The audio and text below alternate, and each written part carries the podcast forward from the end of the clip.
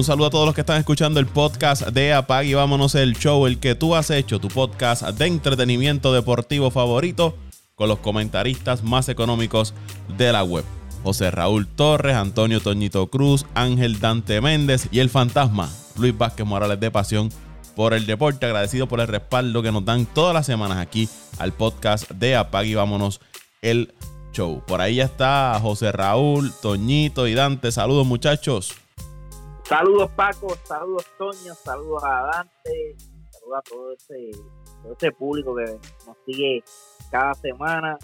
Eh, estoy un poquito eh, enojado contigo Paco, ya que estas últimas dos días, estos dos, estas dos últimas mañanas, no me has despertado con ese podcast mañanero, pero seguimos, seguimos. Yo sé que hay veces que tienes tus compromisos, pero nos pones al día y, y contra hoy era un buen día para hacer un podcast, porque, perdóname, el del podcast mañanero, el morning update, pero hoy hubiese sido, hubiese sido un gran día, porque con la con la catimba que le dimos ayer al equipo de los Knicks, el equipo de los Bucks, y por otro lado, eh, hubo otro juego, pero se lo voy a dejar a mi, a mi hermano Dante, Dante Méndez. Eh, mando un saludo ahí a, todo, ese, a todo ese público y, y, y, y dinos qué fue lo que pasó ayer, Dante. Bueno, primero que nada quiero saludarlos a ustedes como siempre, muchachos, espero que estén todos bien. Este, por acá pues seguimos todavía esperando para salir de la prisión del coronavirus. Ya antes de que empezáramos el podcast salieron varios reportes que había puesto en el chat. Supuestamente ya Italia cierra el lunes otra vez. Así que al parecer yo nunca podré viajar aquí. Pero mientras sigo acuartelado en mi, en mi hogar, pues ya saben, viendo viendo como el cáncer, el que, el que catalogan el cáncer de la NBA, destrozó anoche a su antiguo equipo. El señor que apodamos Uncle Drew, Kair el Mago, 40 le metió ayer a Boston. Para que gocen. Así que un saludito a todos esos fanáticos de los Celtics. Aquí, como siempre, nuestro compañero Toño, que lleva ya siete semanas sin mencionar a los Celtics en los podcasts, porque imagínate, van para atrás como el cangrejo. Y ahora que ese equipo de Brooklyn apretó, muchacho, no lo coge nadie. Ah, y sin Mr. Kevin Durant, para añadirlo, ¿ok? Así que agárrate. Bueno, saludos Paco, saludos a Dante, saludos a Raulito, que nunca cumple sus promesas. Dijeron que no iba a hablar de NBA, ya mencionaron el primer tema para que tú veas que tiene poca palabra y poca voluntad. Eh, saludos a los que nos escuchan semana tras semana en este subpodcast de deportes favorito, el número uno. Apague vámonos el show. Y esta vez vamos a analizar la división central, la tan esperada división central, donde están las cervezas de Raulito y los cachorritos de Dante Méndez. Estoy listo. Vamos allá. Ya Toñito lo dijo. Vamos a hablar en este episodio de la división central de la Liga Nacional. En el episodio anterior lo hicimos con la división central de la Liga Americana y ese episodio usted lo puede descargar en las distintas plataformas. Usted nos sigue en Apple Podcast, en Spotify, en Evox, en Turing, en iHeart. Descarga el episodio y escucha nuestra previa sobre la división central de la Liga Americana. Vamos rápido con la división central de la Liga Nacional, con el equipo que para mí debe ganar la división, los Piratas de Pittsburgh. Yo entiendo que ustedes tienen que estar de acuerdo conmigo. Este equipo de los Piratas de Pittsburgh Terminaron quintos la temporada pasada con 19 victorias, 41 derrotas. Eh, añadieron al lanzador Tyler Anderson, al guardabosque Brian Goodwin, al primera base y tercera base. Mira, el, pupilo de Toñito, Todd Fraser, todavía está dando cantazos por ahí. Eh, el receptor Tony Walters perdieron a Josh Bell, que lo enviaron a Washington. Eh, Derek Holland, Joe Musgrove, que lo enviaron a San Diego. Jameson Taylor, que lo enviaron a los Yankees y Trevor Williams, que está ahora con los eh, cachorros de Dante. Eh, este equipo, el line-up que se proyecta va a ser Adam Fraser en segunda base, Key Brian Hayes en tercera, Colin Moran en primera, base, en primera base, en el bosque de la izquierda Brian Reynolds, en el derecho Gregory, Gregory Polanco, que debe ser una pieza que ellos deben estar cambiando esta temporada, el guardabosque Anthony Orford, el receptor Jacob Stanlings, el campo corto Eric González y la rotación debe tener a Mitch Keller, Steven Broad, Chad Cole, Tyler Anderson y JT Baker. La rotación y el line-up de ese equipo de los Piratas de Pittsburgh, que debe ser un equipo que debe terminar con uno de los peores, si no el peor récord de las grandes ligas, no solo en la Liga Nacional, sino en las grandes ligas a nivel general. Yo no veo que este equipo esté ganando más de 50-55 partidos esta temporada. Es que un equipo que todos los años vemos cómo salen de sus mejores jugadores. Josh Bell, Musgrove, que fueron sus mejores jugadores la temporada pasada, salieron de ellos. La anterior vimos cómo se, despidieron eh, del que está ahora con el equipo de Miami, el guardabosque eh, dominicano. Se me fue el nombre. Que hacía pareja con Polanco en los bosques. Stanley Marte.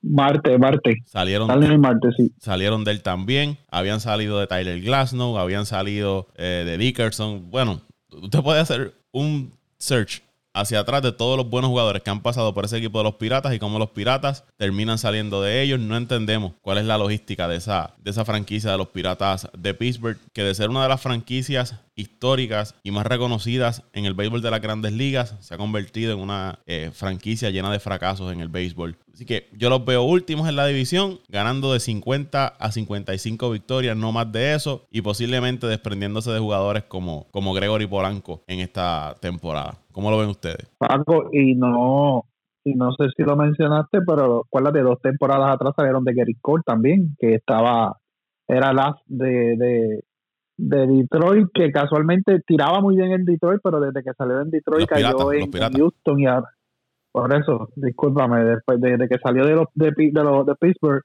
y entró en Houston y ahora en los Yankees ha mejorado su, sus lanzamientos y, su repertorio y, y, el spin de la bola, como decía, la rotación de la bola. O sea que añádele ese también entre muchos otros que, que estaban ahí y ya no están. Eh, yo sé, entendimos el sarcasmo de, a la a, la soltaz, como dirían aquí en el campo, de primera de primera mano cuando dijiste que, debían ganar la, la división, sí, deben ser el equipo más fuerte de la división, deben aguantarlos a todos encima. Esto es un equipo que yo estoy más que convencido que va a ser el peor récord de las grandes ligas. Eh, debe estar peleándolo con, con Detroit, quizás con Baltimore, si Baltimore pues repite la temporada del año pasado, pues Baltimore tiene que estar mucho mejor que ellos. Eh, no veo equipos más débiles general que ellos y como tú mencionaste Paco, no entendemos qué, cuál es la mentalidad de esta gerencia del equipo de, Pittsburgh, eh, desarrollando talentos a través de su finca, eh, trayendo talentos jóvenes en cambio y una vez los traen a grandes ligas que desarrollan y despuntan, los cambian. Se me parece a un equipo de Miami hace unos años atrás, se me parece a un equipo de los Expos, desaparecidos Expos de Montreal hace muchos años atrás, se me está pareciendo un equipo de los marineros de Seattle recientemente que están en, en los mismos planes que uno dice, pero entonces, ¿para qué tienen estas franquicias si lo que lo que vienen es a hacer ridículo o a darle mal, mal sabor de boca dejar mal sabor de boca a los fanáticos durante las temporadas con, con los récords eh, tan negativos que tienen. O sea, a veces uno se pregunta que si lo que están buscando es mover la franquicia o, realmente una reestructuración para mejorarla o terminar de, de aparatar la franquicia para entonces moverla. No creo que sea para moverla porque esa franquicia en Pittsburgh es, es un icono icónica y, y tiene un arraigo bien fuerte no solamente en Pittsburgh, sino en Estados Unidos y aquí en Puerto Rico, porque no se olvide que es la franquicia por la que jugó toda su, toda su carrera el gran Roberto Clemente, que, que es, un ídolo en Puerto Rico y en Pittsburgh, y no entiendo, no entiendo cuál es el, plan que tiene esa, esa franquicia, pues al hacer estos movimientos, entendemos que sí, van a salir de Marty, van a salir de, de, de cualquier otro que ellos entiendan que es muy caro o que le pueden sacar eh, novato en un cambio.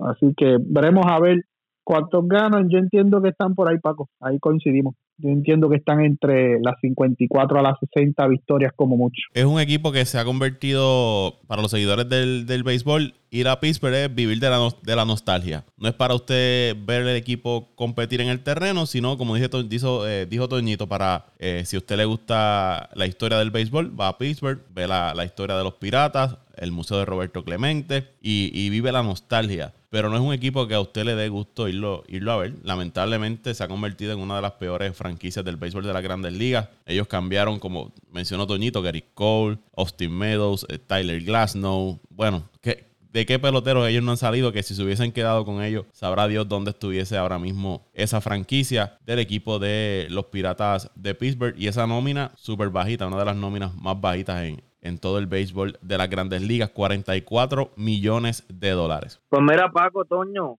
la verdad es caso es que este equipo, si no es el peor de la liga, eh, digo, no, no, no hay manera de escoger otro equipo peor a este. Yo creo que, quizás este equipo, al menos su, su roster, lo que proyecta su roster es ser el, peor equipo en los últimos años y quizás en la última década, eh, incluyendo el 2010, ¿verdad? Hacia adelante. Eh, no hay nada atractivo en él. Eh, quizás así mirando por encima el roster, el único pelotero un poco atractivo y que tenido, ¿verdad? Nombre, el, eh, que, ha dejado ya la marca, ¿verdad? Eh, en, este equipo de Pittsburgh es, Polanco, Gregory Polanco, pero también ha sufrido de lesiones en los últimos años que eh, ha, ha, dejado, ¿verdad? O, o, diría yo, no ha tenido los números que, se, esperan de él, por lo menos los últimos dos años. Te lo puedo decir este servidor porque lo llega a tener en los equipos de fantasy y, pues sus lesiones y su producción ha bajado también eh, en grande los últimos dos años. La verdad, el caso, como ustedes dicen, eh, este equipo se ha convertido en su visitar a, la ciudad de Pittsburgh o y visitar un partido de ellos es para ver la historia, especialmente para nosotros los puertorriqueños, que se encuentra allí la estatua de Roberto Clemente, me dicen que este estadio es uno de los más bonitos en cuestión eh, para el fanático. Esa vista, esa vista que tiene hacia los bosques, eh, que se proyecta la ciudad, los edificios, el puente, el mismo río de, Pittsburgh, es impresionante. He escuchado, ¿verdad?, personas de, decir que, que es uno de los mejores parques de la Grandes Ligas. Debe estar en uno de los top five de la Grandes Ligas dentro y sus alrededores. Eh, nada, ¿verdad? Yo, yo, yo diría que, la única forma de visitar este parque este año es, eso, eh, visitar sus alrededores, visitar eh, cómo es por dentro y si eres fanático de algún equipo, por ejemplo, en mi caso, me gustaría ir este año a, ver el equipo de los Brewers, ¿verdad? Que ellos frecuentan jugar en este parque, ya que están en la misma división. es la única manera tú podrías visitar este parque. La verdad, este, este equipo es un desastre y, no tienen tampoco mucho para ofrecer. Como tú dijiste, Paco, quizás un Polanco y, o un Adam Fraser son otros peloteritos que quizás a mitad de temporada podamos ver en otros equipos, pero son son jugadas, son cambios, como uno dice por ahí, de poca monta. No son de impacto, ninguno de estos peloteros eh, hará eh, ningún impacto en, cualquier equipo. Yo creo que es el equipo más flojo y, esperamos que, se, que, que, sea un récord bastante negativo. Yo espero yo espero unos 50 victorias o, menos. Pues mira, yo estoy ahí básicamente en la misma línea de José Raúl y de Toño.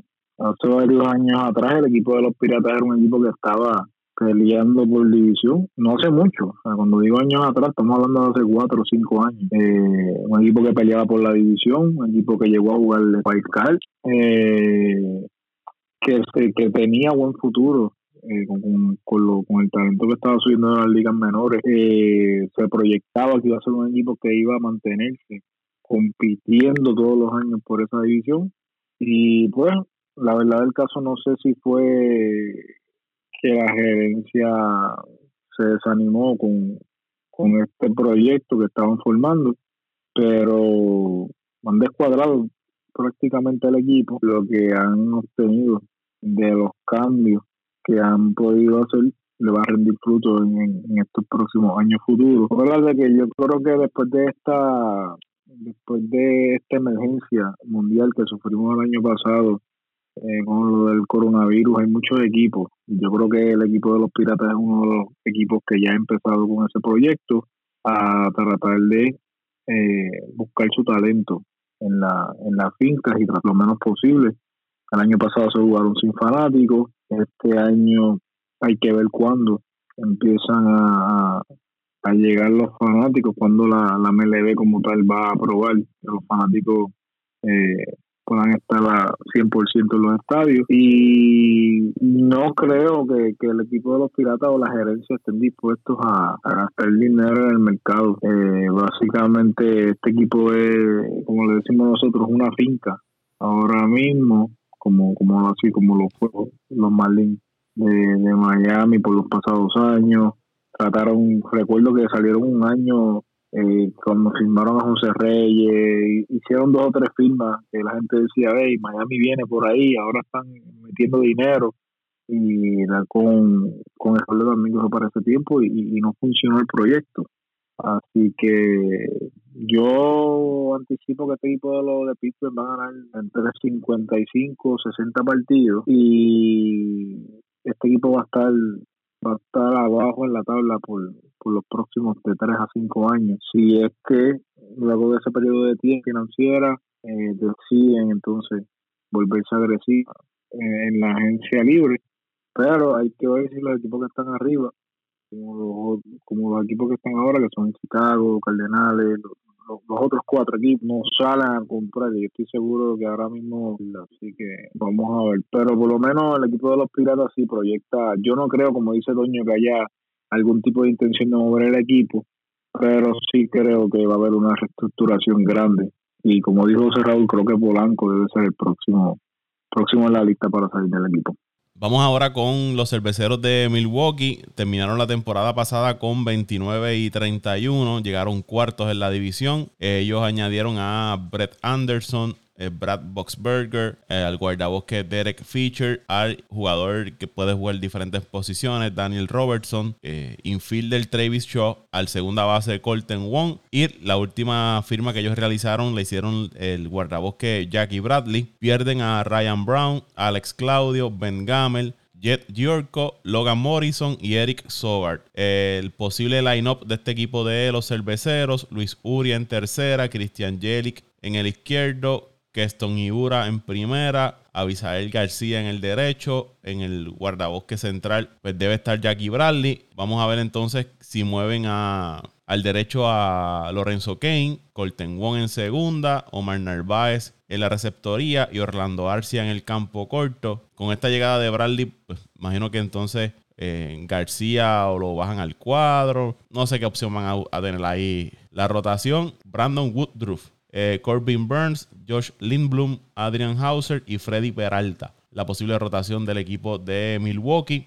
El equipo de Milwaukee es un equipo que se ha caracterizado en los últimos años, más allá de traer a, Christian Jelic, es firmar jugadores no de alto nivel ni tampoco de bajo nivel, sino jugadores de nivel medio que le puedan hacer el trabajo, que puedan complementar el roster que ellos tienen y le ha ido, le ha salido hasta el momento. Eh, le, ha, podido salir al equipo de Milwaukee esa jugada de mantener una nómina relativamente baja y mantenerse competitivos en, esa división central de la Liga Nacional. Me parece que este equipo eh, debe estar ganando cerca de unos 80, 82 victorias en la división central, aunque siempre sorprenden. Y cuando usted mira el standing, el que terminó primero la temporada regular fue el equipo de, de, Milwaukee, aunque sea ganando el último juego de temporada. Siempre los cerveceros estos últimos años han demostrado que hay que contar con ellos, ya sea para llegar a playoffs por el wild card o ganar la, la división central. Pero es un equipo que no se ve mal, tampoco se ve muy superior. Es un equipo que puede ser, lo veo eh, competitivo. El relevo de, Milwaukee ha sido de su fuerte las últimas temporadas. Tienen a este muchacho Williams, que se ha convertido en uno de los mejores relevistas del béisbol. Y tienen a,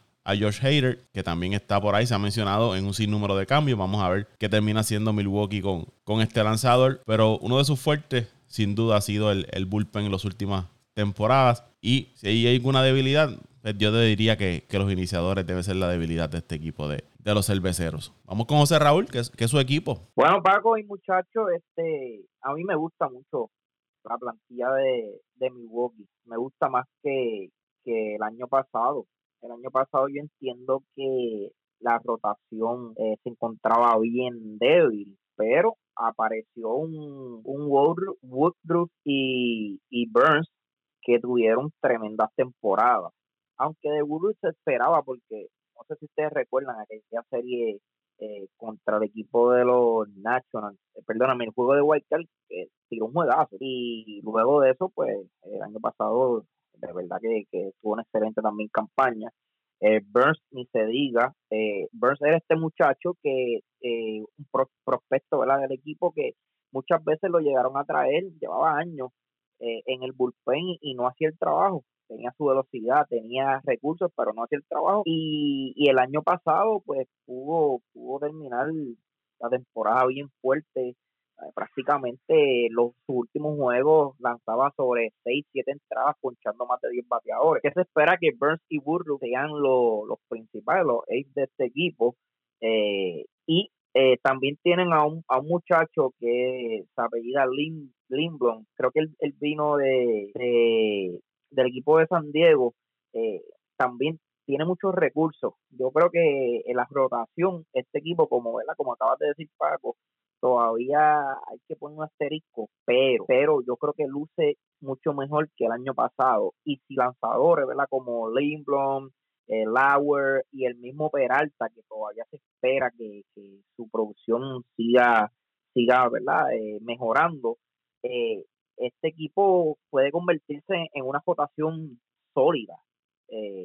pero todo depende, ¿verdad? son lanzadores jóvenes que todavía se espera mucho de ellos y lo mejor de todo, que este, este picheo, como tú dijiste, Paco, eh, su relevo ha sido muy bueno los últimos 3, 4 años.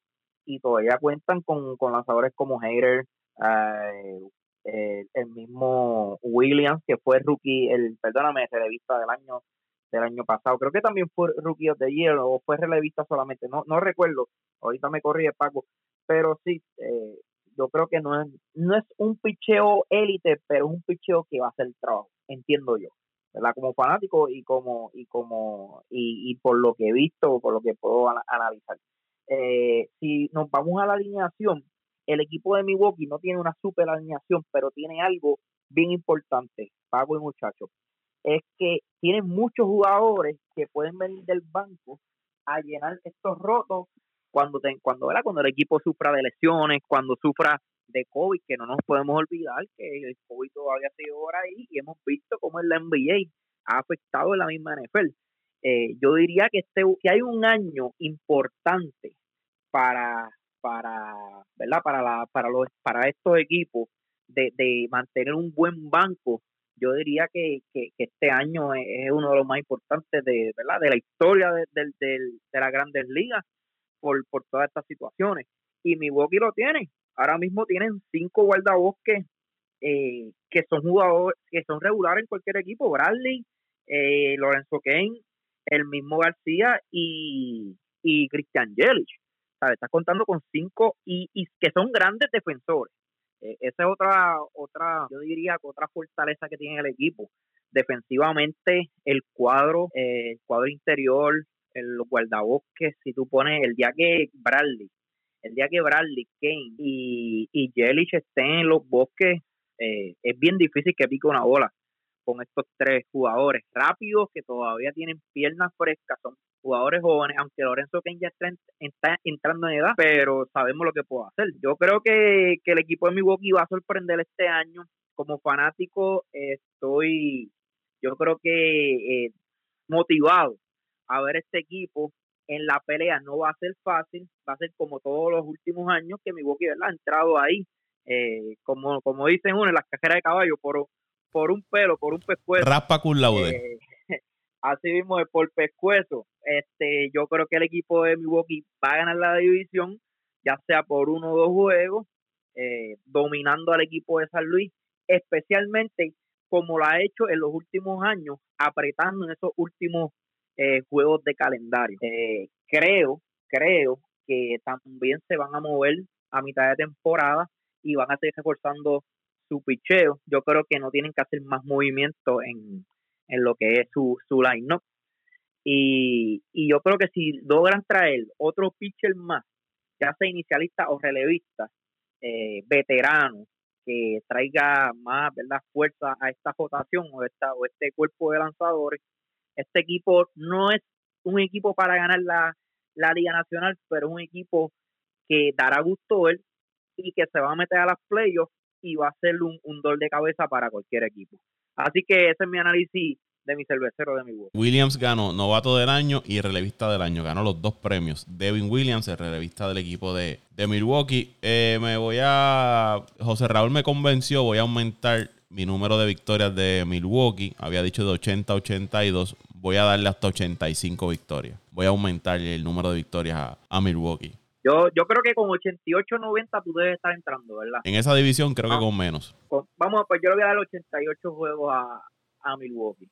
Este yo yo creo verdad que, deben deben deben estar entre el 85 a 90 no deben pasar de 90 si el equipo de Milwaukee pasa de 90 juegos la verdad que sería una sorpresa bien grande. Pero pero es, igual que si no gana más de 80 juegos para mí debe ser una decisión. Yo creo que este equipo, lo menos, lo menos, teniendo una temporada, ¿verdad?, que no cumpla con las expectativas mías, deben como quiera estar cerca de los 80 victorias, 78, 80 victorias, no menos, no menos de eso y más en esta división. Completamente en desacuerdo con lo que dijo José Raúl acerca de que Milwaukee va a ganar la división. Yo no creo que Milwaukee vaya a ganar la división. Estoy muy de acuerdo con lo que dice Paco. Yo tengo a Milwaukee entre el range de 80 a 85 victorias. Creo que debe ser un número un número ideal para el equipo de Milwaukee. Y eh, para mí el factor que va a ser determinante esta temporada, bueno, esta y todas las temporadas debería ser que esté Christian. Antes de la versión del 2019, Christian Jerry tenía números para ser MVP otra vez.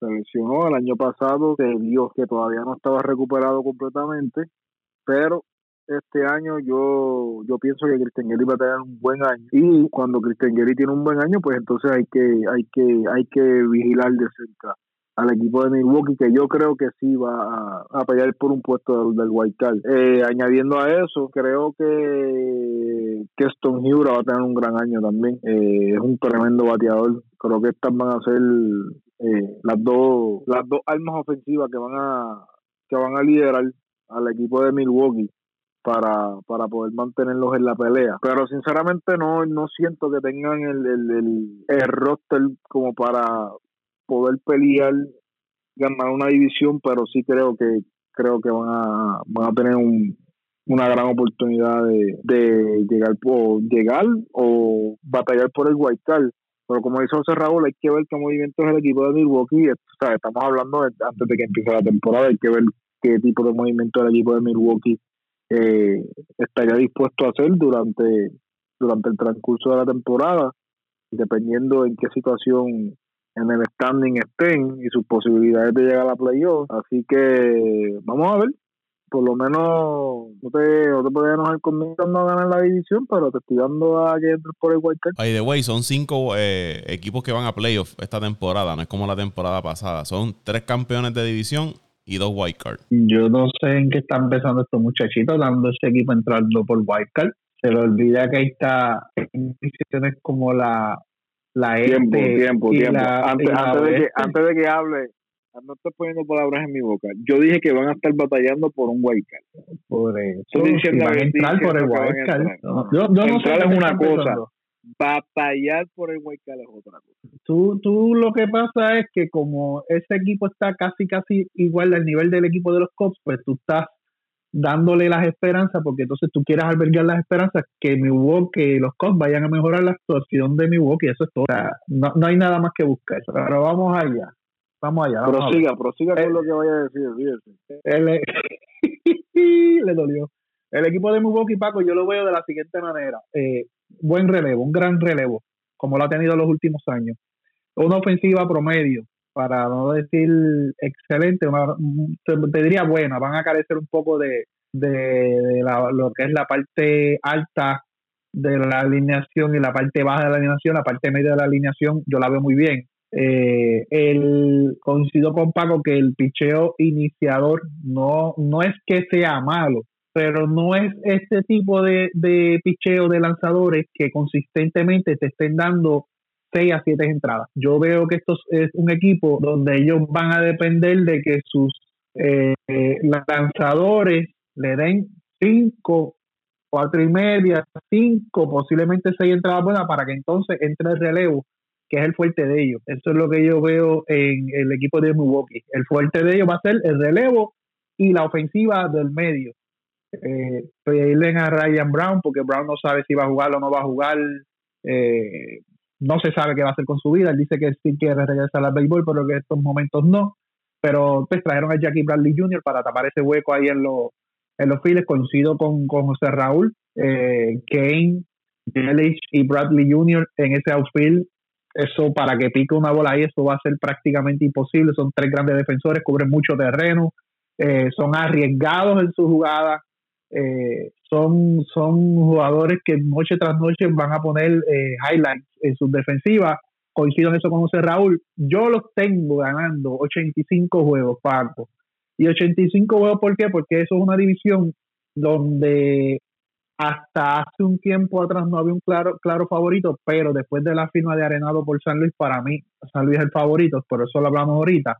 Yo lo tengo ganando 85 eh, juego porque es una, una división eh, muy cerrada, muy pareja, a pesar de que mi favorito es San Luis y, yo creo que Solís tiene una ventaja no solamente en la ofensiva, sino en la defensiva y, con el marciano Yadier Molina detrás del plato, eh, ese equipo pues tiene otro nivel. Y eso lo, pues, digo, lo hablamos ahorita. Yo lo veo ganando 85 juegos, posiblemente 87, porque va a ser una división muy, muy apretada en tres. Eh, Milwaukee y Cincinnati, pues y como va a estar eh, porque prácticamente va a ser la cherry de la selección de la sección, aunque no podemos descartar esto es béisbol, cualquier cosa puede pasar, pero pues lo tengo ganando entre 85 y 87 victorias por lo competitivo que va a estar esa esa división, no lo veo entrando eh, ni luchando por un wildcard o en la lucha por el wildcard, pero con muy pocas o ninguna posibilidades, porque recordemos que está la división del este que está bien pareja, bien competitiva que los equipos están bien reforzados. Está la, división del oeste, que también hay equipos ahí, eh, te diría los Dodgers, San Diego, eh, mismo Arizona que ha hecho sus movimientos, San Francisco que no lo podemos descartar que ha hecho sus movimientos. O sea, que hay, que equipos que, que, se han movido, que tienen más posibilidades que, que Milwaukee de entrar al, a la postemporada por el wildcard la única ventaja que tiene Hugo que es la selección donde está, que tiene más juegos contra, contra Pittsburgh, más juegos contra los Cubs, más juegos contra los Rojos de Cincinnati, que han desmantelado prácticamente la maquinaria que, que aceitaron hace el año pasado que no le funcionó, pero los veo ganando 85-87 juegos, Paco. Los veo entre segunda y tercera posición en esa división. Esta temporada el equipo de, de Milwaukee va a jugar los juegos interliga van a ser con equipos de la división central de la liga americana, entiéndase Minnesota, Detroit, Kansas City, Medias Blancas y el equipo de, Cleveland que ahí en contra del equipo de Detroit puede sacar también alguna, algunas victorias, quizás también lo hagan con... Es, otro más. Fíjate, yo no sabía eso, perdona que te interrumpa Baco, yo no sabía eso. Por eso quiere decir que estos equipos de la central tienen mucha ventaja por encima de los, de los equipos del este y, y yo diría del este, porque en, esa, en esas dos divisiones del este, ahí no hay, no hay ninguna cherry. Eh, va, a ser igual que la temporada pasada, que estas dos divisiones se enfrentaron. Vamos entonces al equipo de los Rojos de Cincinnati, 31 y 29 la temporada pasada, llegaron terceros, fue una de las decepciones en cuanto a récord, porque un equipo que invirtió, se movió hizo grandes movimientos para el récord que, tuvo. Una ofensiva que parecía ser una buena ofensiva en el papel. Fue una de las peores ofensivas en todas las grandes ligas. Al punto de que cuando lo vimos en esa serie eh, de playoffs frente a los Bravos de Atlanta, un gran picheo, una gran rotación, un buen relevo. Pero la ofensiva era nula. No tenían nada de ofensiva ese equipo de los Rojos de Cincinnati. Ellos eh, añaden a Sean Doolittle, Jeff Hosman, Noé Ramírez, Tyler Nakin, y D. Gordon. Pierden a Trevor Bauer, Archie Bradley, Anthony Descalfini, Reisel Iglesias y Freddy Galvis. La posible rotación, Luis Castillo, Sonny Gray, que se había hablado que posiblemente lo iban a cambiar a Sonny Gray, aún permanece en el equipo. Tyler Miley, eh, Wade Miley y Michael Lorenze. El line-up, Chogo Akiyama, en el bosque central, Nick Castellano en el derecho, Joey Boro todavía sigue ahí, va a estar en primera base, Eugenio Suárez en tercera, Mike Moustakas en segunda, Jesse Winker en el izquierdo, José García en el campo corto y Tucker Barnhart será el receptor del equipo de Cincinnati. Este equipo de Cincinnati se mencionó también en la temporada muerta de que posiblemente iban a ir tras Didi Gregorio o Marcus Semien. Ninguno lo pudo firmar pero un equipo que en el papel tiene nombres ahí. Hay que ver cuán productivo puede ser ese, ese lineup. Creo que en Castillo y en Sonny Gray tienen un buen unidos. Miley te puede dar victorias. Hay que ver qué pueden aportar Lorenzen y eh, Tyler Marley. Y el relevo también le, te puede hacer el, trabajo. Este equipo es un equipo incógnita, como uno dice. No sabemos cómo van a llegar estos rojos de, de Cincinnati, pero sin duda la baja de Trevor Bauer y Reisel Iglesias son significativas en ese, en ese roster. Veo este equipo entre unas 80, 83, 82 victorias el equipo de los rojos y es sencillamente porque no, no me puedo... La temporada pasada pensaba, me emocioné con este equipo de, los rojos, tenía altas expectativas con ellos y fueron una, una, decepción. Así que esta temporada me voy a ir bajitos con ellos. 80, 82, 83 victorias. Los tengo ahí llegando posiblemente en esa cuarta, tercera posición, pero yo diría más cuarta posición que, que otra en esa división central. Yo creo que si yo estoy en el mismo barco tuyo, Paco, eh, yo esperaba más de este equipo de Cincinnati, especialmente ese picheo. Daba gusto, ¿verdad? Ver, ver esta rotación con Gray, Bauer y Castillo. La verdad es que su relevo no era no, no, no era el, el que, ¿verdad? No era tan dominante, pero al tener esta rotación, eh, la verdad el caso es que tú no necesitas tanto, tanto relevo. Eh, tremendos lanzadores, lanzadores que te pueden eh, lanzar eh, muchos innings, como lo es Bauer. Bueno, hemos visto, hemos visto lo que pueden hacer esto. Yo creo que, que salieron de, al salir de Bauer y salir de algunos ¿verdad? peloteros que tú acabas de mencionar, eh, con esos peloteros el año pasado no pudieron llenar las expectativas que yo esperaba. Yo creo que menos lo van a hacer este año. Eh, no sé, yo creo que fue mal mala organización y la estrategia que utilizó este equipo de Cincinnati. Eh, poquito a poco estaban subiendo, eh, llenándose de prospectos, haciendo buenas firmas, pero hicieron sus firmas, montaron el equipo, ¿verdad? El año pasado, pero volvieron a, caer. Eh, no entiendo cuál es el plan que ellos quieren utilizar.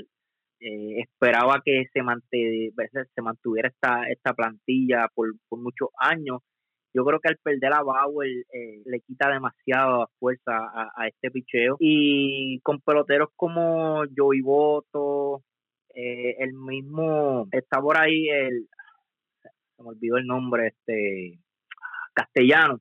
Eh, aunque son peloteros que, ¿verdad? Quizás todavía te pueden dar buenos años de producción, pero la verdad el caso es que, no sé, es un equipo bien difícil de, de analizar. Quizás, ¿verdad? Exploten y a mitad de temporada, si ven que el equipo está corriendo bien buen récord, vuelvan y traigan otro lanzador de como verdad como el como como como lo fue este Bauer algo verdad parecido a, a Bauer pero no creo yo yo este equipo yo este equipo también en la cuarta posición eh, yo creo que ni 80 juegos va a ganar eh, siento que también se, se perdió la motivación de muchos peloteros eh, incluyendo el mismo voto verdad que lleva aquí años y años con este equipo eh, yo creo que entre motivación y el personal que, que perdieron el año pasado eh, lo hace eh, ¿verdad? terminar en, en, esta cuarta posición en la división. Bueno, Paco, eh, los rojos de Cincinnati. Yo fui otro que tuvo muchas y muchas esperanzas y, expectativas muy altas en este equipo el año pasado.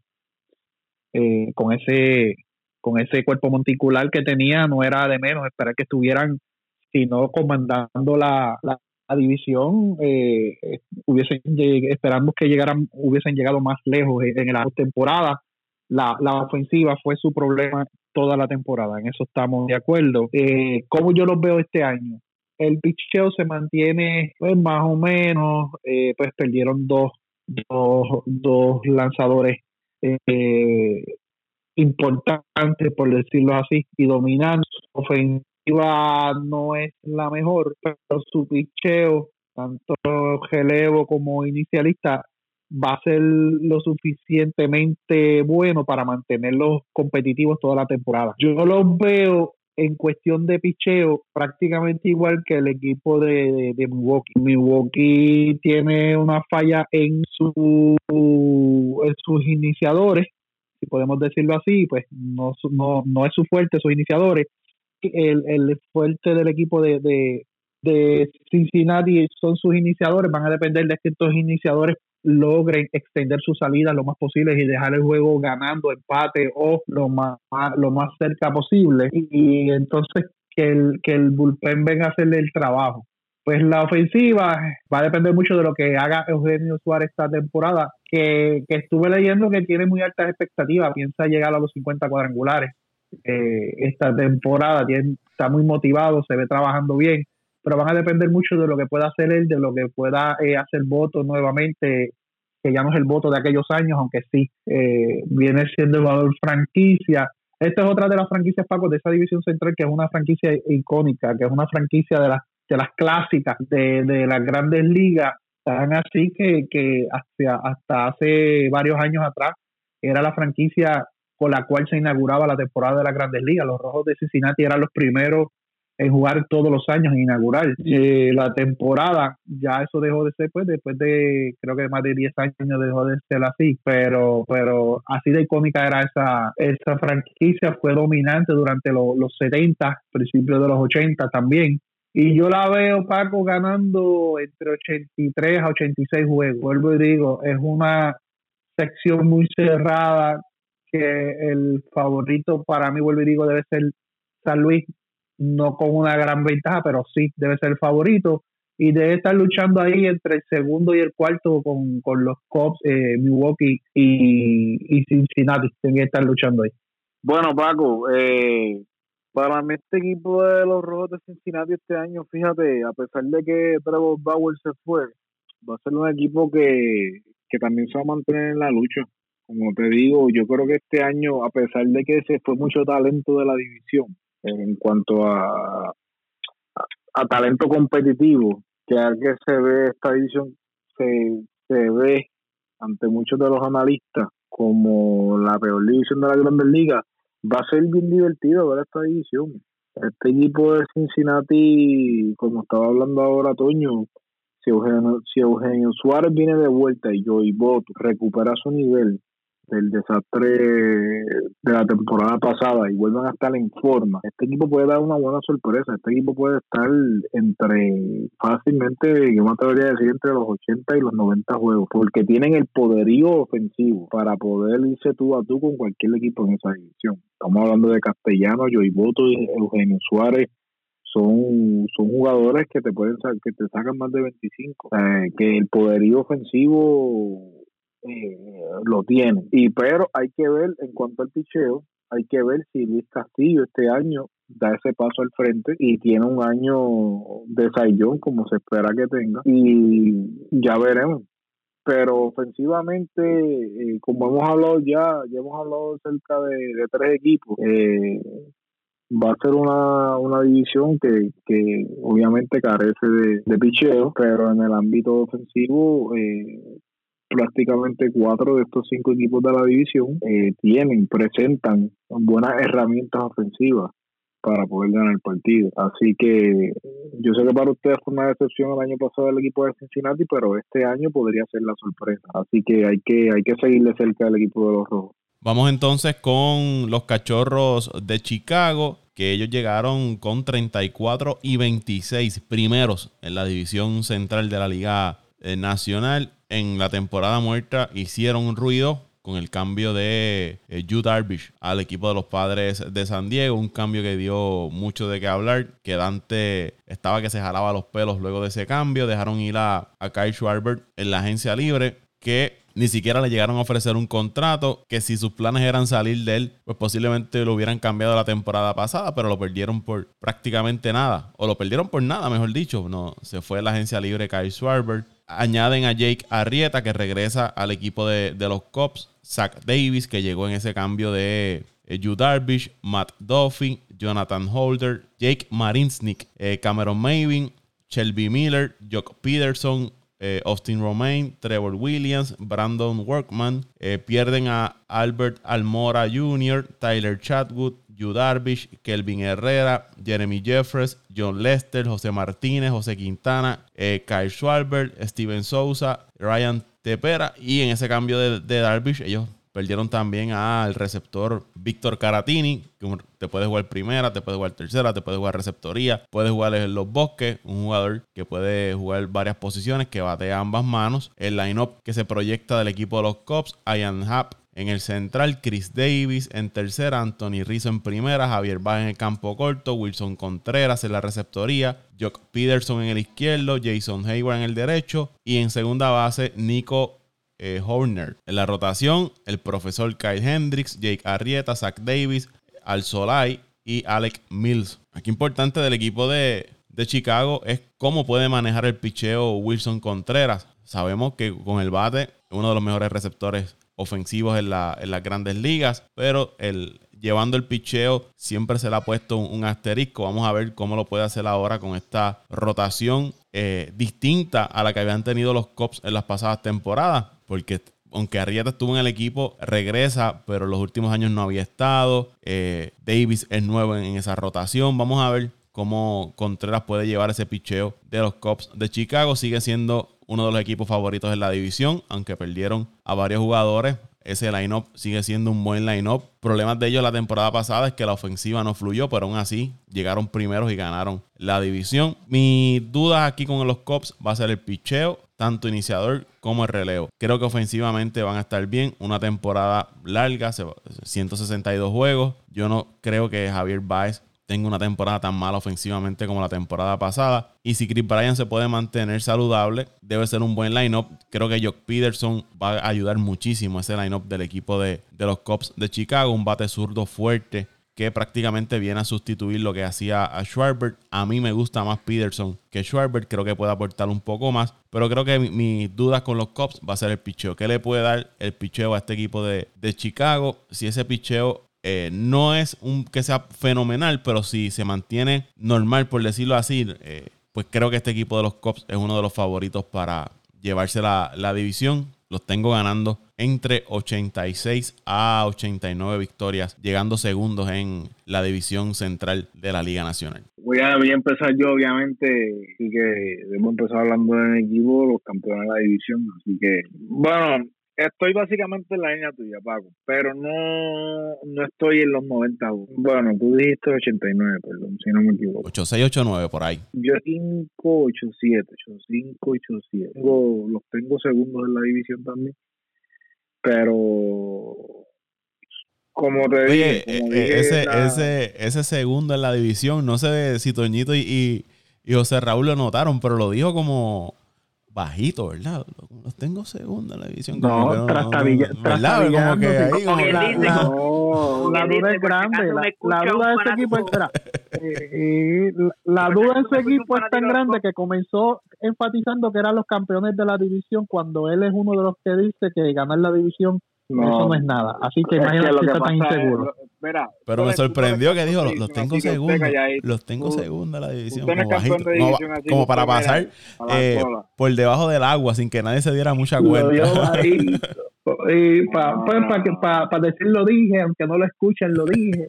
Pues, segundo, que gemelo, es mi equipo, no, Dale, dale, dale. Es que lo que pasa, panorama, y hay hay inseguridad, hay inseguridad. En la, en la intervención, en la intervención que hice sobre la de Cincinnati, que lo dije, eh, es lo mismo que voy a decir ahora. En, en, esta división este año va a ser quién tendrá este la efectividad en menos de en menos de cinco porque es que la verdad del caso es que el picheo el picheo está sumamente escaso en esta división entonces, aquí esta división va a ser una división ofensiva.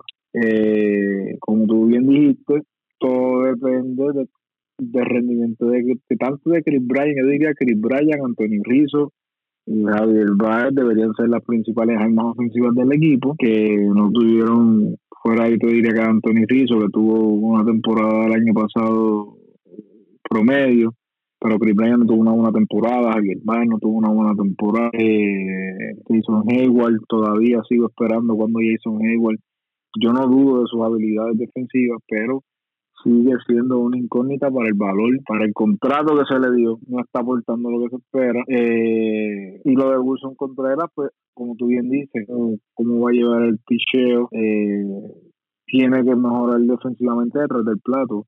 Si, si quiere que el equipo tenga algún tipo de oportunidad por poder eh, buscar un puesto en la, en la división.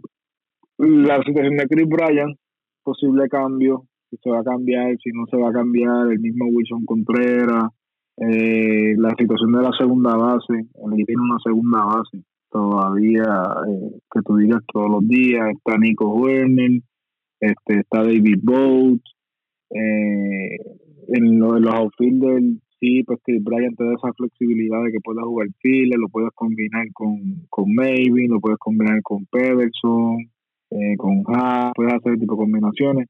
Yo, como usted, usted sabe, firma de Pederson, yo no estaba muy, muy, muy de acuerdo y ha tenido una buena, una buena pretemporada.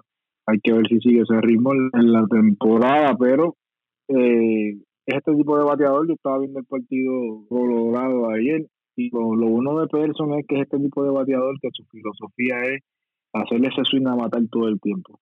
No importa que tenga un strike, dos strikes, no importa. Él es este tipo de bateador que hace swing, que, que, hace swing para matar la bola todo el tiempo. Si este jugador puede ayudarnos ofensivamente, eh, va a ser un plus, obviamente, y va a hacer que este equipo de Chicago tenga más posibilidades de, de poder ganar la división o al menos estar peleando por la división. Pero, la bien tú dices, Jake Arrieta se fue a Filadelfia, no tuvo lo que se esperaba allá, hay que ver qué tipo de desempeño, en qué condiciones viene Jake Arrieta. Eh, obviamente es, el ace del equipo, pero no, no realísticamente se puede decir que va a ganar 17, 18, 19 juegos, como si te podría haber dicho de, de Yudalvich, por ejemplo. Eh, por darte un ejemplo de, de, la rotación, pero la rotación no se ve muy la rotación no se ve muy fuerte y pues el relevo pues hay que ver cómo, cómo estos nuevos jugadores este funcionan. Hay que ver obviamente cómo Kimbrel va va a hacer su, su, su labor como como cerrado, ojo cerrado debe ser el cerrador del equipo. Pero sí hay mucha no puedo hablar con mucha seguridad como el año pasado que me sentía, a pesar de todo, me sentía como que sí, vamos a ganar la división. Este año obviamente es difícil, hay mucho, hay mucho charco, mucho charco que, que, hay que secar, que hay que ponerle parcho, como decimos nosotros, y bueno, a pesar de que eh, los, los tengo para estar segundos en la división, no, no creo que su impacto de, de pasar de esa primera fase sea, sea de gran importancia en, en el proceso de, de, continuar en las playoffs. Así que vamos a ver, vamos a ver cómo, cómo, cómo corre la temporada con el equipo de los Cops de, que te diría, en los primeros meses. Hay que ver qué récord tienen para, para antes del juego de estrella y pues de ahí se verá si, si el equipo va a hacer la puja por, por entrar a playoffs o si va o si se va a modo de reconstrucción este equipo de Chicago, yo desde verdad, desde el saque, ustedes me escucharon ahorita, yo, yo los pongo tercero, pero no los voy a poner muy lejos del equipo de San Luis.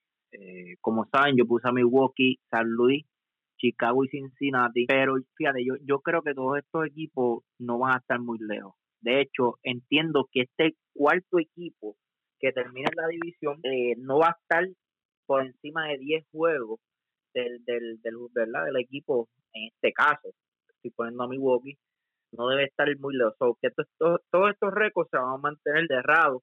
Y, y me atrevo a decir que, que vamos a ver eh, momentos en la temporada, incluyendo al equipo de los que quizás los veamos en, la primera posición.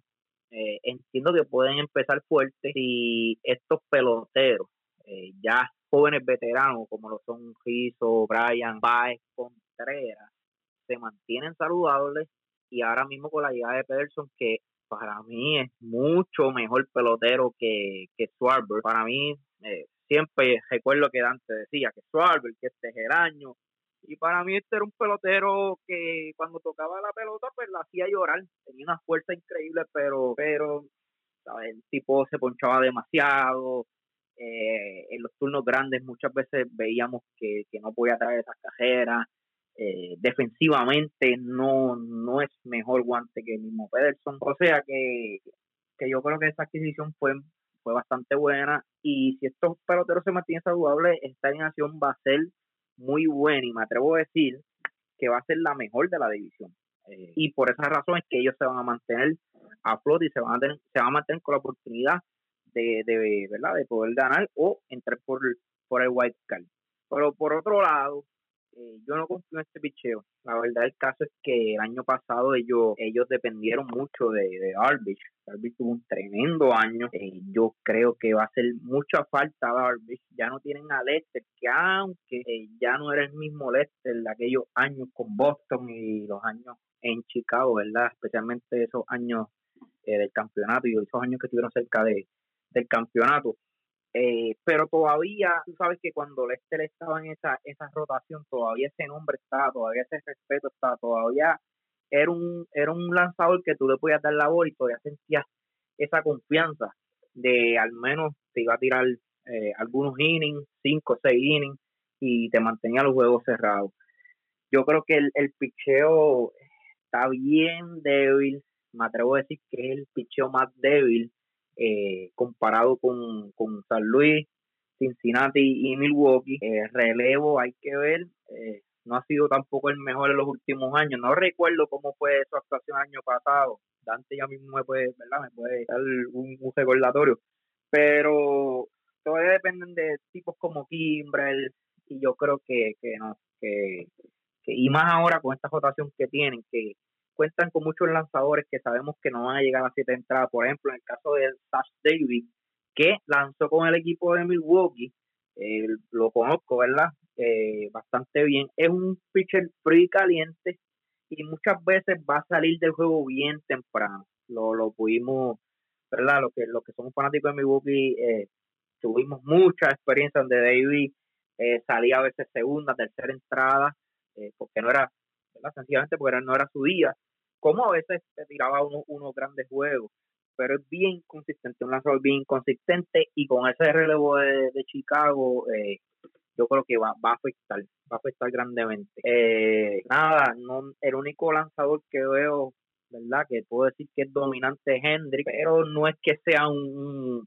un lanzador élite de la liga, es un buen lanzador, yo diría que te puede ganar eh, alrededor de 14, quizás 15 juegos, pero sabemos que Hendry no va a ganar 20 juegos.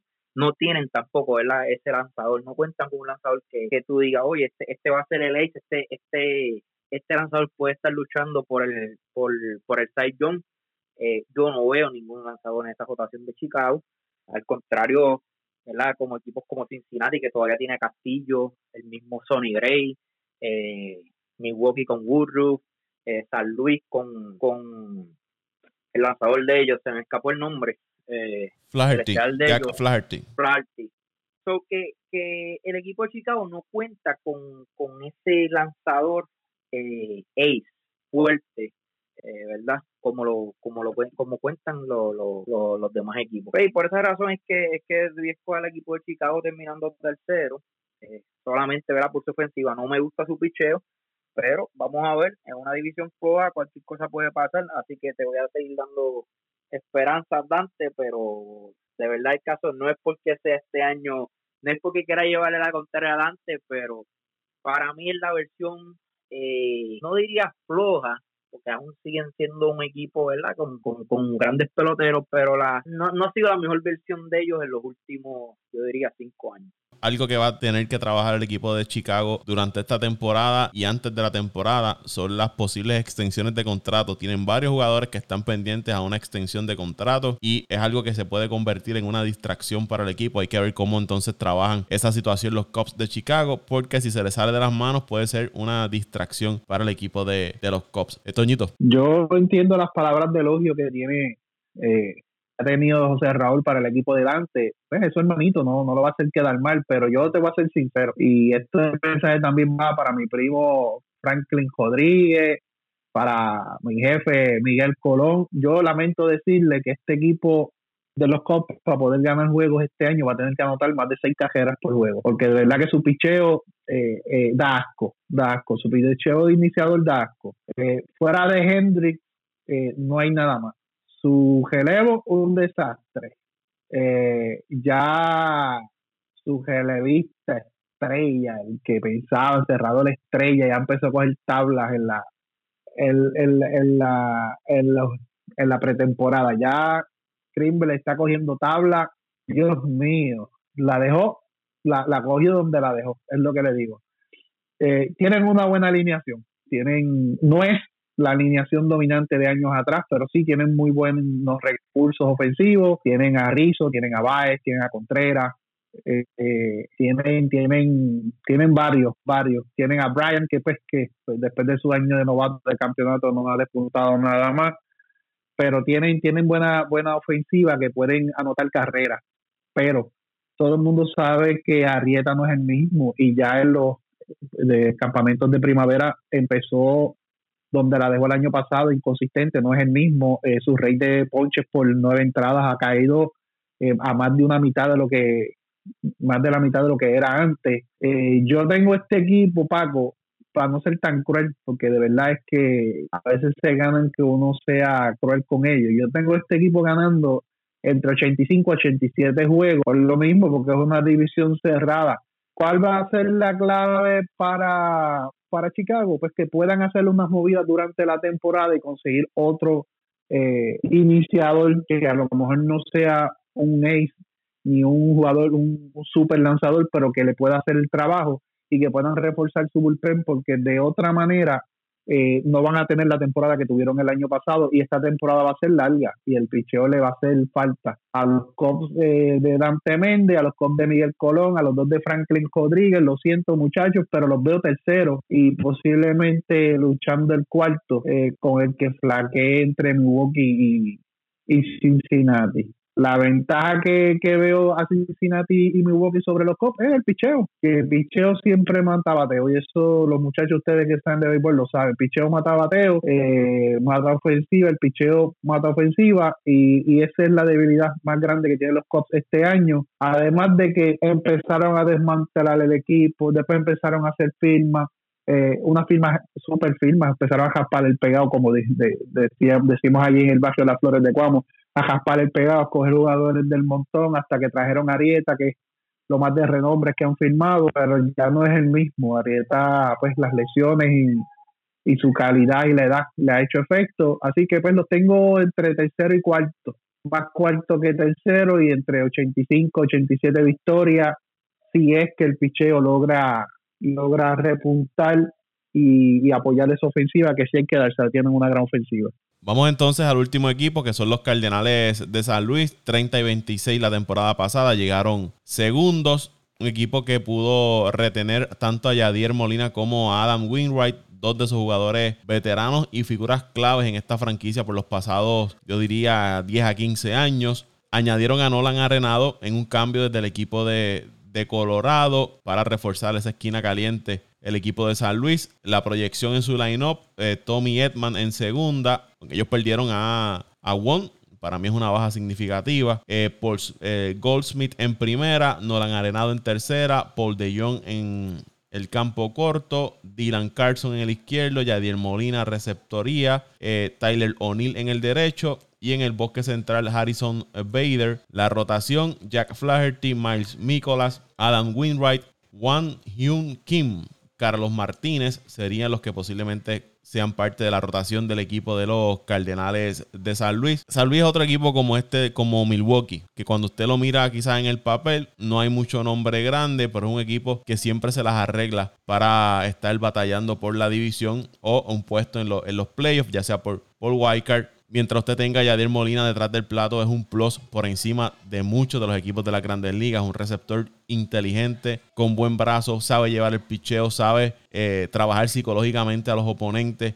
Y eso es un plus que tiene este equipo de San Luis con Yadier Molina detrás del plato. Además que es un líder en el terreno de juego y es una de las principales figuras de la franquicia y traerlo de vuelta creo que eso eh, mantiene a la fanaticada de San Luis contenta con la gerencia de, los Cardenales y la llegada de, de, Arenado, otro plus para ese equipo de los Cardenales de San Luis. Yo los veo ganando entre 87, 89, 90 victorias. Yo creo que esa división se va a decidir por menos de tres juegos. No me extrañaría que sea una, una lucha cerrada hasta el final para mí, San Luis va a ser el equipo que debe ganar la división central, pero si lo hacen, no va a ser por amplio margen. yo diría uno, dos, tres juegos, porque es una división tan y tan cerrada y hay muchos equipos parejos, equipos que tienen eh, unas ventajas en una área, pero otras desventajas en otra, mientras sus rivales quizás tienen la ventaja. Vamos a dar un ejemplo, eh, quizás los Cardenales, y esto a modo de ejemplo, tienen una desventaja en el lado ofensivo, pero los Cops tienen esa ventaja en el lado ofensivo y quizás los Cardenales tienen mejor picho que los Cops y ahí pues se tratan de complementar, por eso es que entiendo que, va a ser una división bien cerrada, pero para mí el equipo que debe ganar la división son los Cardenales de San Luis, 87, 89 victorias, quizás 90, pero yo no creo que ningún equipo eh, logre llegar a las 90 victorias a menos que se abra temprano esa carrera en la división central, pero lo que es Milwaukee, eh, los Cops y los Cardenales me parece que ese grupo de tres equipos va a estar bien eh, cerrado luchando el liderato de la, de la división. Bueno, Paco, para mí son mis favoritos y, y mis favoritos desde la firma de, Arenado que sencillamente le da otro, otro, otro giro a esa alineación. Yo te voy a hacer una pregunta, vuelve y mencióname quiénes serían los posibles eh, lanzadores de la rotación inicial de, de, de los Cardenales para que los muchachitos tengan, estos dos muchachitos tengan, tengan este, lo tomen nota de, quiénes son. Lo tienes a Jack Flaherty, Miles Nicholas, Adam Greenwright, Juan Hyun Kim y Carlos Martínez. Y Carlos Martínez. ¿Tú sabías que esa está clasificada entre las mejores cinco, mejores seis eh, rotaciones en las grandes ligas? No sabía, ¿verdad? Este va, a ser el fuerte de, de San Luis esta temporada, esos inicialistas tienen buen relevo. Y, aunque los nombres en los jardines que, tiene eh, San Luis no no te no te digan mucho por el por el nombre pero tienen tienen muy buen talento esos jardines cobren muy buen terreno. Su alineación media eh, con Goldschmidt con Arenado con eh, Molina con Carpenter, eh, el veterano, o sea, tienen, tienen, tienen mucho material. Para mí es el equipo más balanceado en la división, eh, el equipo más completo en la división, tanto ofensiva, defensiva, como en el, en el área del picheo, tanto relevistas como para iniciadores. Va a depender de que, como siempre, eh, una cosa son los papeles en el papel y los nombres, otra cosa es en la ejecución en el terreno. Yo los tengo ganando, Paco, entre 89 a 93 juegos.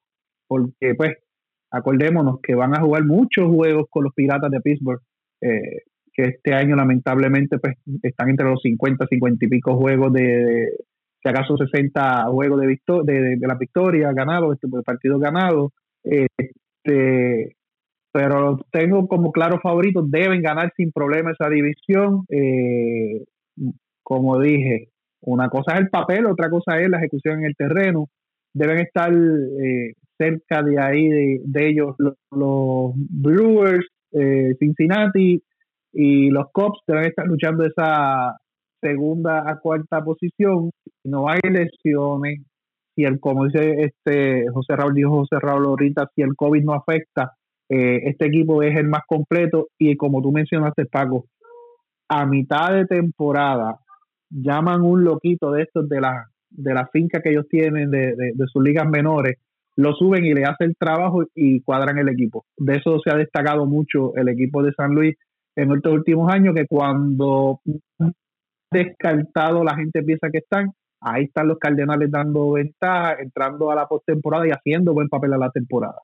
Antes de ir contigo, ante el bullpen de los Cardenales, eh, Alex Reyes, Jordan Hicks, Andrew Miller, Tyler Webb, John Gant. Es un bullpen bastante sólido y me parece también que, debe ser un plus ese que tiene el equipo de, los Cardenales, además de su picheo iniciador, que asterisco con el picheo es la salud, que lo mencionó Toñito. Eh, Mícolas va a estar fuera ahora en varios días por una lesión en, un hombro. Hay que ver si se pueden mantener saludable ese picheo iniciador del equipo de San Luis. Mira, es que estaba aquí brincando aquí con lo que dijo Toño, muchachos las, de las mejores cinco votaciones de la liga. Es que no puede, no puede ser.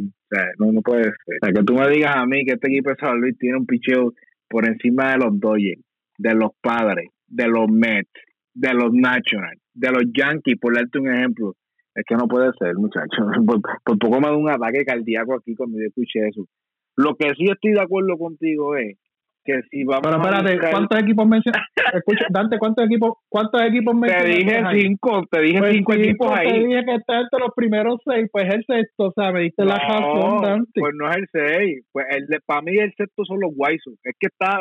Ah, no están ni- yo no los tengo ni en los te primeros digo 10 algo. para decirte. y lo- y Yo no los tengo ni en los primeros 10. Los Astros con todavía Muchacho. tienen mejor votación que esa. Estoy hasta sudando, hombre. Estoy hasta sudando. Me Seguimos, sudar esta aquí a esta hora. Ay, mi madre. Es que ustedes nunca Atlanta. le van a dar crédito No, a un no, contrario no, de ese equipo. Nunca le van a dar crédito a un, a un contrario de ese equipo. no, es que no es eso. Si yo es los que- escojo para ganar, No, no, sí, no. eso es, eso es.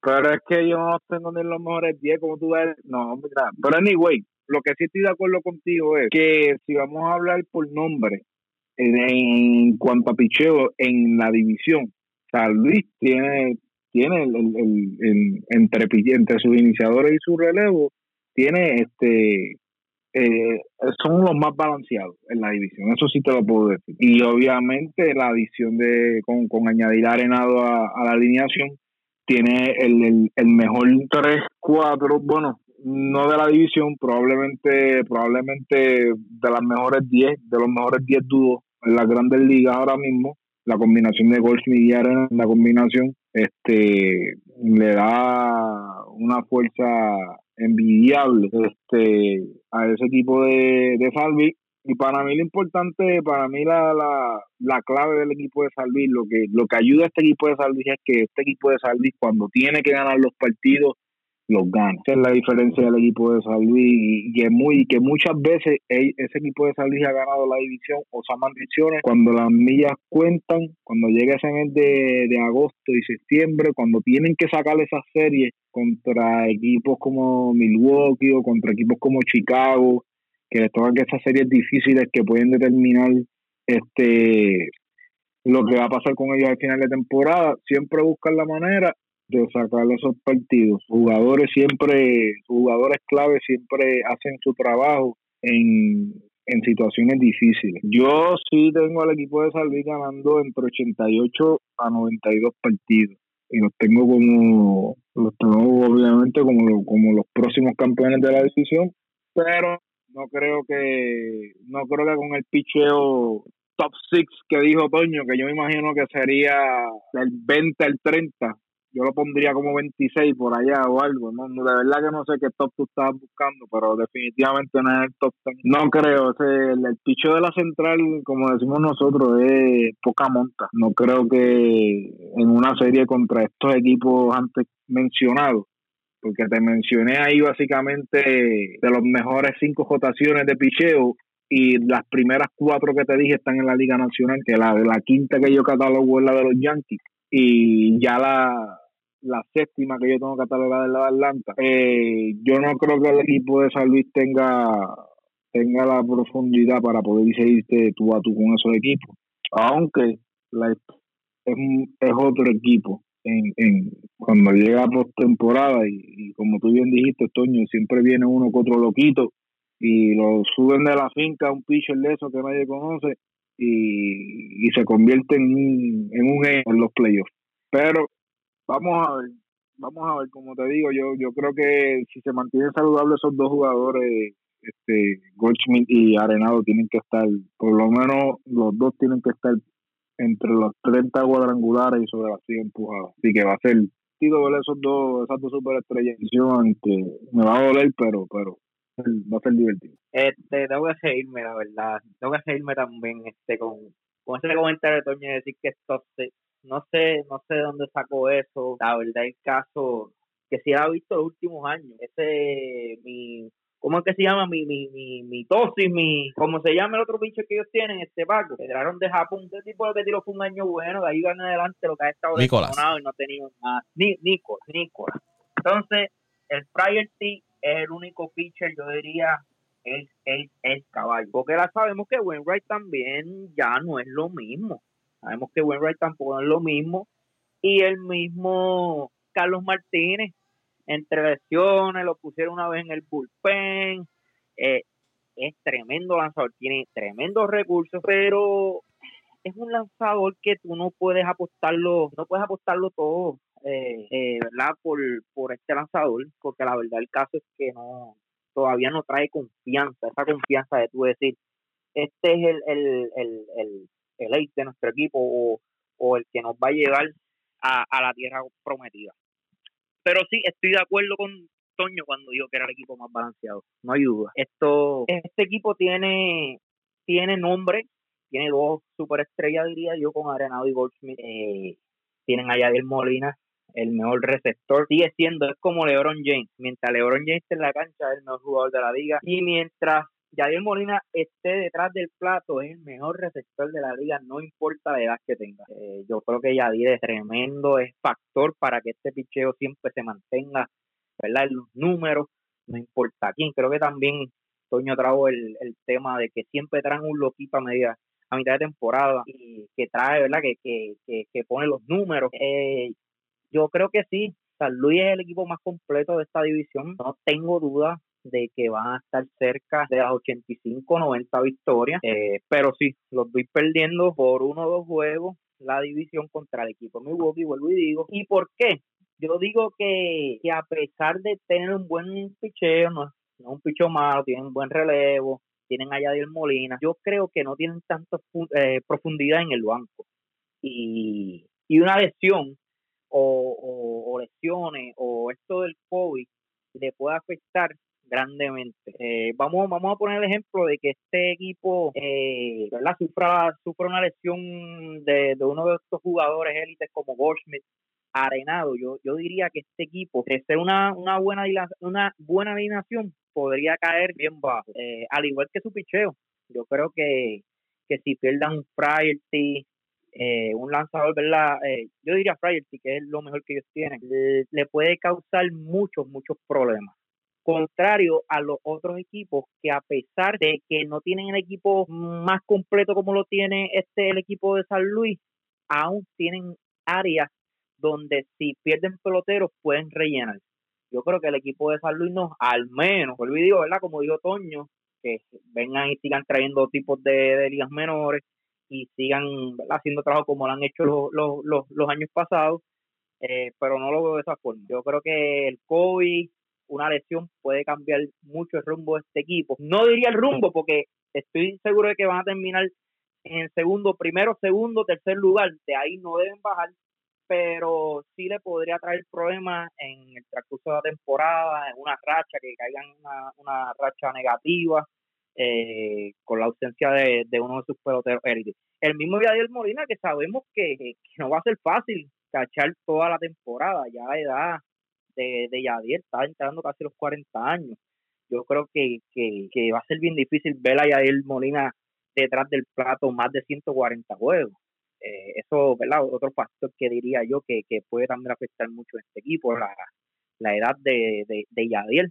Pero aún así, este, siguen siendo un gran equipo, se las buscan para ganar siempre. Es este, yo diría que es este eh, San Antonio Spurs eh, de la de la Major League. se las buscan para ganar, no importa qué roster tengan, siempre sacan juegos. Así que, nada, terminando con esto, yo creo que, que pues pongo a Milwaukee ganando, dos juegos abajo pongo al equipo de San Luis, eh, dos o tres juegos abajo pongo al equipo de, Chicago y la misma cantidad de juegos voy a poner al equipo de Cincinnati. Todos estos equipos deben estar ganando entre 90, quizás el, menos victorias que, ¿verdad? Que va a tener el equipo de Cincinnati, quizás con unas 78, 80 victorias, pero sí, va a ser, aunque la división no es una división competitiva, eh, competitiva, ¿verdad? Cuando, cuando hablamos a nivel de, de las grandes ligas, cuando lo comparamos con equipos como Atlanta, eh, bueno, tengo que mencionar los Mets de, de Toño, los Dodgers,